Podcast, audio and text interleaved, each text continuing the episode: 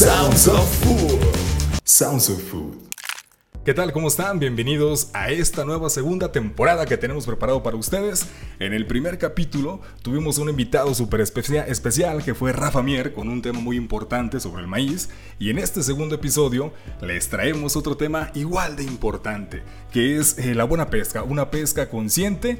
Y para eso tenemos un invitado que lo hemos estado siguiendo de bastante tiempo y es una persona que se encarga, pues bueno, vamos a ver, él nos va a platicar, no me voy a adelantar, y él está aquí con nosotros. ¿Qué tal Manolo? ¿Cómo estás? Bienvenido. Hola Alan, muy bien, muchísimas gracias, gracias por la invitación. ¿Y tú cómo te encuentras? Todo bien, muy bien Manolo, muchísimas gracias. Hemos estado siguiendo tus redes sociales, el, trabajo que has estado realizando por medio también de Armando Cajero, que es un chef que ahorita nos vas a comentar más a fondo de este tema pero hemos estado conociendo tu trabajo y te queremos felicitar porque es un trabajo muy bueno, porque ayudas bastante al ecosistema mexicano. Muchas, muchas gracias. Sí, pues se hace lo que puede, lo que se puede, ¿no? Claro. Este, tratando de promover un consumo responsable de especies marinas, al mismo tiempo que se procura una pesca, una pesca responsable, guiándola a la sostenibilidad y pues, eh, pues educando o informándole al comensal o al consumidor qué es lo que qué es lo que lo que se consume, ¿no? Claro, para esto, hermano, vamos a, iniciar con una entrevista que tenemos preparada para ti. Y la primerita pregunta que tenemos es, ¿quién es Manolo Fernández? Platícanos acerca de ti, eh, ¿qué haces? ¿Qué, qué, cuál es tu labor? Bueno, este, yo soy un apasionado del mar, yo soy fotógrafo submarino. Okay. Eh, toda, toda mi vida el mar me ha llamado desde que, pues desde muy temprana edad, ¿no? Empecé a, tener la edad para poder bucear, tomé mi primer curso de buceo por ahí de los 14 años. Eh, ahorita tengo 35 y pues me fui al mar. Me fui al mar, este, mi contacto con, con los pescadores, con los pescadores fue desde, desde muy temprana edad y me iba con ellos a pescar y, hacía todo lo posible por estar con ellos, acompañarlos en su faena. Fui creciendo, eh, dejé de pescar, me puse a tomar fotos, entré a, a una fundación que se llama Pelagic Life, ahí tenían el proyecto, un proyecto de consumo responsable de especies marinas. Entro, me empiezo a involucrar en esta idea del proyecto que se tenía y se empieza a formar el, proyecto Buena Pesca, ¿no? Oye, ¿y todo esto se da porque tú naciste cerca del mar o cómo esta inquietud? Eh, sí, yo nací en Veracruz, yo soy de Veracruz. Ah, el, mar, este, el mar siempre ha estado a dos cuadras de, mi casa. Wow.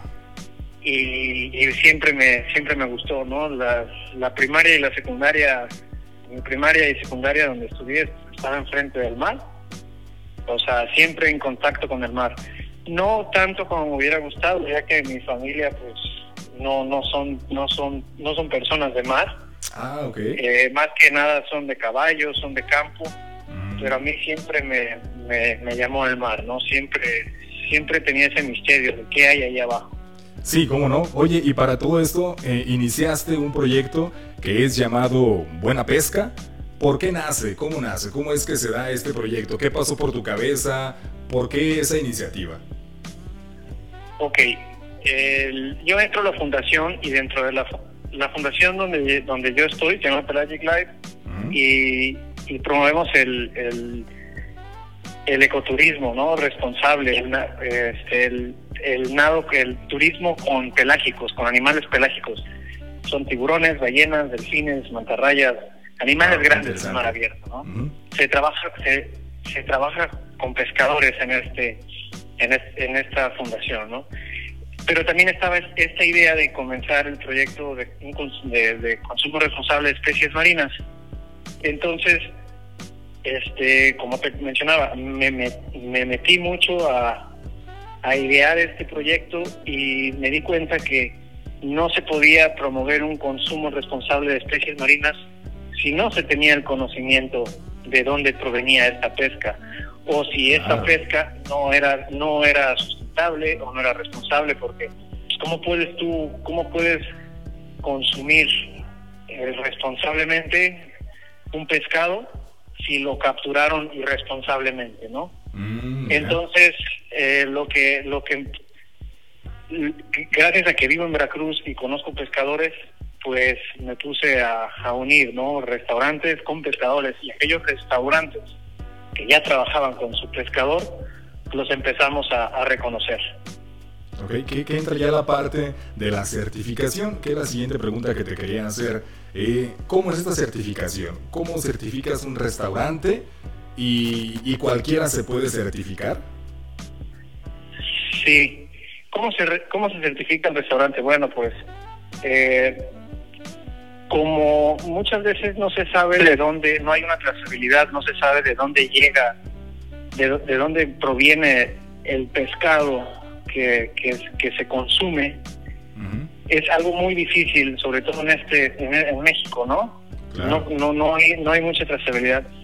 Entonces, para certificar al restaurante, ¿qué es, ¿qué es lo que se hace? Bueno, utilizamos la fuerza impulsora del restaurante para mejorar la pesquería, ¿no? Yo o en nosotros, nosotros en la fundación no nos dedicamos a vender pescado. Lo hacemos por ayudar al pescador, por ayudar al mar, tomando en cuenta que el pescador es parte del mar, porque es parte del mismo ecosistema. Si el pescador no pesca, no vive. Entonces es parte del mismo ecosistema. Entonces, trabajando con el pescador, nosotros le exigimos, le exigimos a mejorar sus prácticas pesqueras, a hacerlos más sustentables cada vez guiándolos a la sustentabilidad. El, el restaurante que tiene la certificación nos ayuda con eso. ¿Por qué?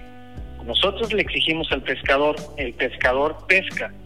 Y esta buena pesca la consume este restaurante sin demandar especies que estén de moda, aceptando mm, lo que el mar da, aceptando lo que hay en la temporada, ¿no?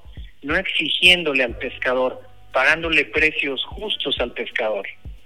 Entonces, pues el, ahí el, el chef, el cocinero, pues la verdad que tiene que, que, echarle ganas también, ¿no? Porque a lo mejor le llega un pescado que nunca antes ha visto en su vida.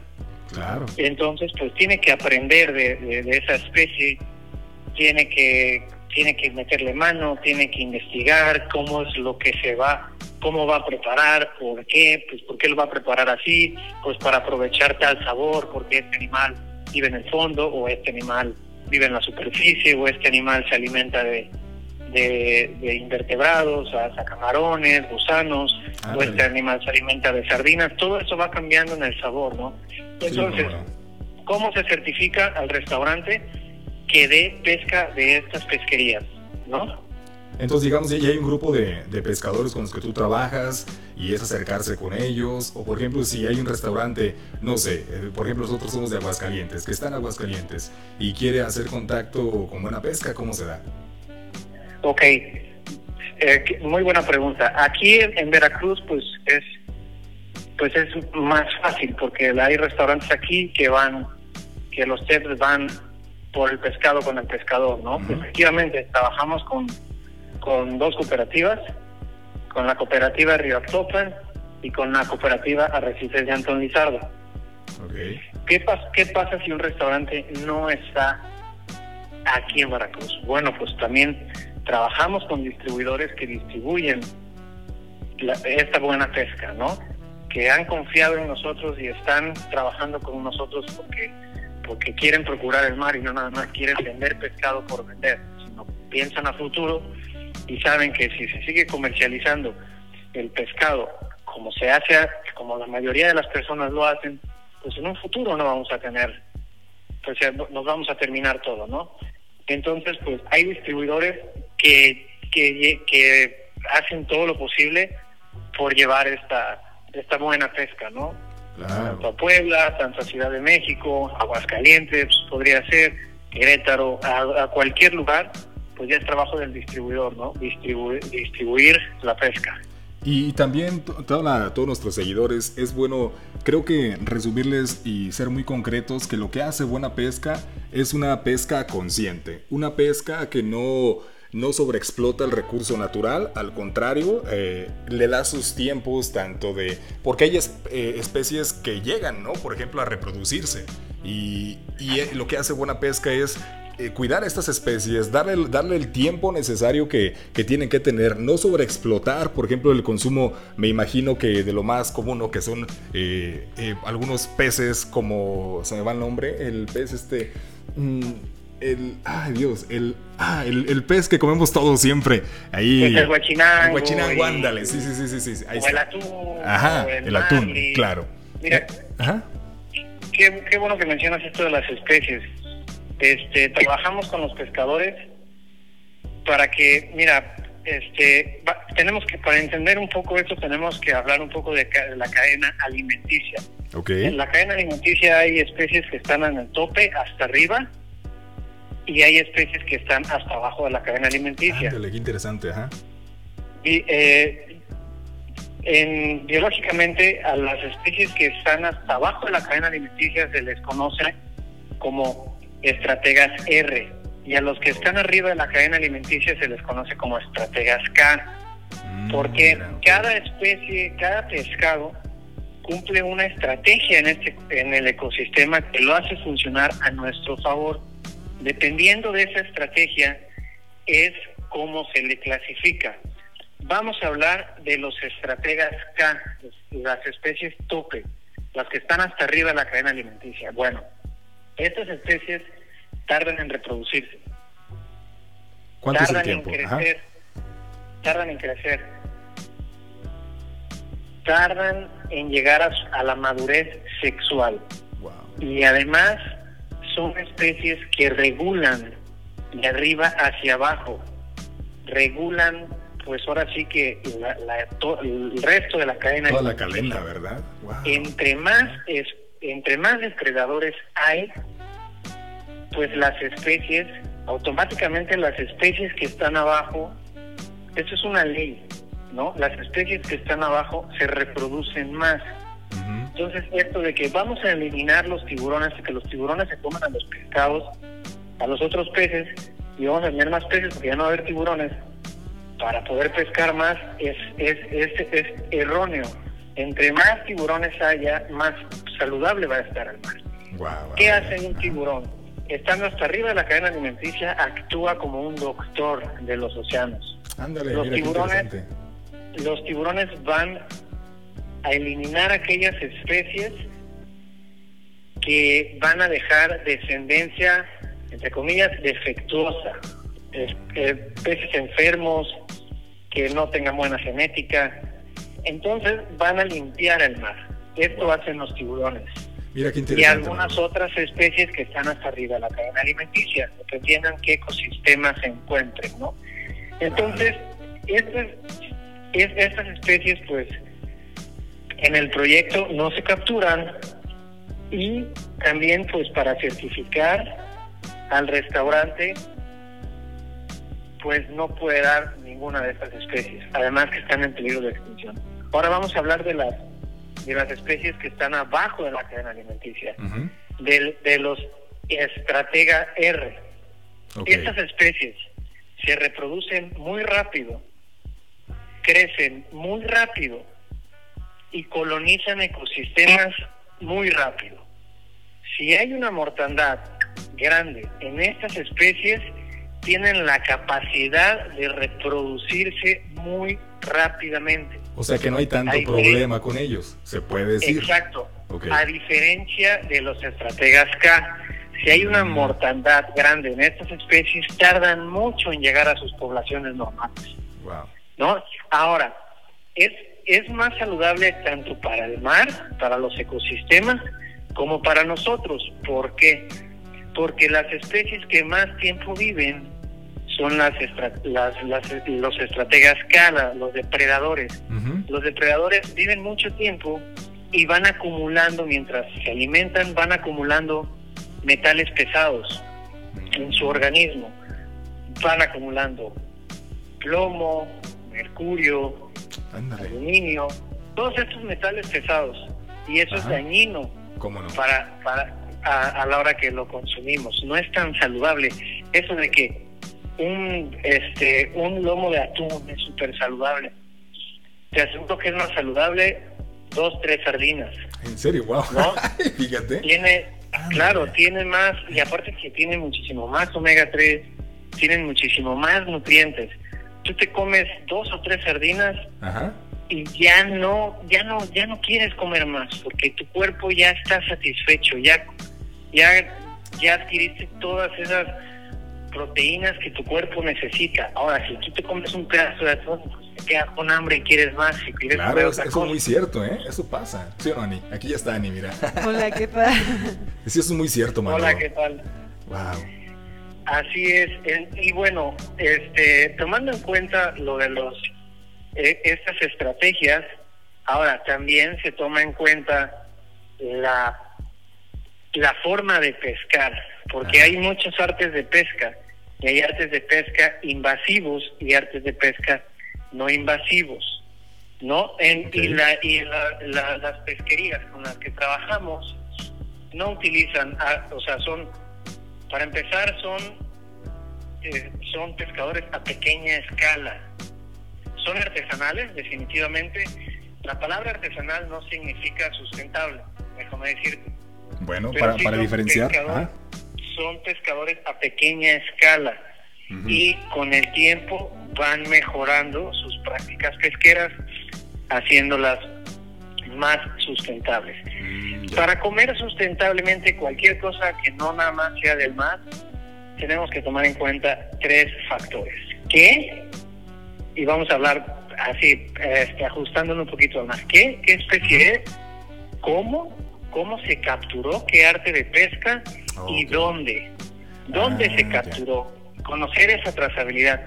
Porque no es lo mismo, o sea, en, en el, en, no es lo mismo en tal mar que un mar que otro mar. O sea, son, son ecosistemas completamente diferentes y varían las especies, ¿no?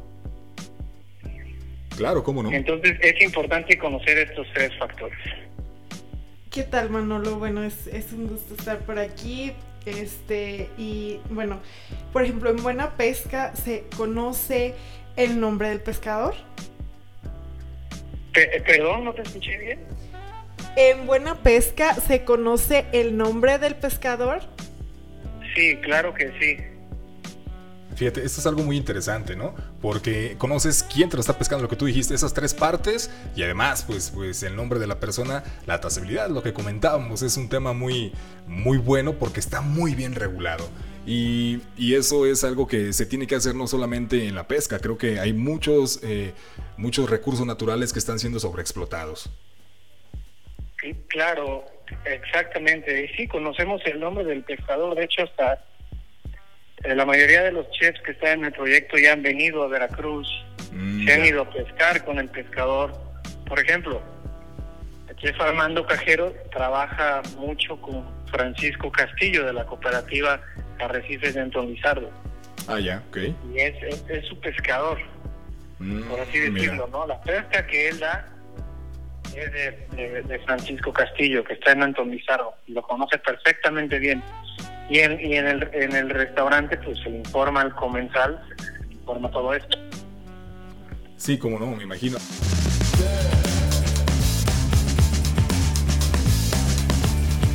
Sounds of Food. Sounds of Food.